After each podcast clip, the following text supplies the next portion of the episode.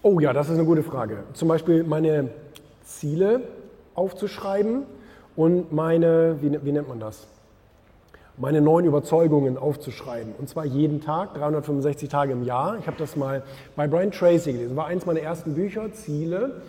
Und da steht drin, es gab mal Untersuchungen, das sagt er aber immer, dass es Untersuchungen gab, wer weiß, ob das stimmt. Ähm, es gab mal Untersuchungen, die haben herausgefunden, dass wenn Sie sich einmal im Jahr Ihre Ziele aufschreiben, dass die Wahrscheinlichkeit um bla bla bla Prozent erhöht ist, dass Sie am Ende des Jahres diese Ziele auch erreichen. Glaube ich auch, dass das stimmt. Ähm, und jetzt stellen Sie sich mal vor, war seine nächste Frage, stellen Sie sich mal vor, Sie würden sich jetzt jeden Tag Ihre Ziele aufschreiben. Was würde da in Ihrem Gehirn passieren? Glauben Sie, es würde die Wahrscheinlichkeit noch mehr erhöhen? Und da habe ich für mich auch beantwortet, ja, das klingt logisch, natürlich.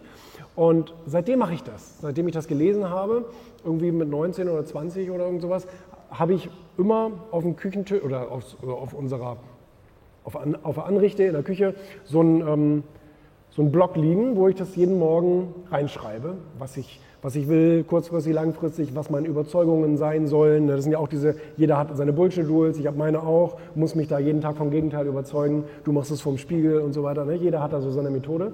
So, was gab es noch? Muss ich mal überlegen.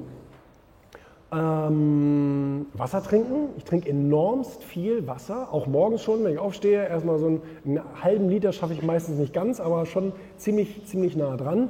Ähm, dass man einmal so das System durchgespült ist und dass hier oben wieder ein bisschen Wasser drin ist. Ähm, weil wir Menschen bestehen zu, wie viel?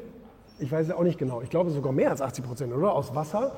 Und, ähm, und da, da muss man logischerweise immer schön nachkippen und ähm, es ent, entgiftet auch. Ja? Und ich habe mal einen dicken Menschen gesehen, der war aber wirklich saufett, der war richtig dick. Ähm, das, war, das war ein Bekannter von mir, der wollte abnehmen und der hat dann so eine, so eine Diät gemacht und da stand, trinken Sie die ersten drei Tage oder vier Tage erstmal jeden Tag mindestens fünf Liter Wasser oder sowas. Und der hat echt 30 Kilo abgenommen in diesen vier Tagen. Ne? Das muss man sich mal vorstellen, weil es so entschlackt, entgiftet, das ist also total gut. Ja, Wasser trinken, das mache ich den ganzen Tag, stilles Wasser. Ähm, Gab es da noch was? Gab es da noch was? Hm.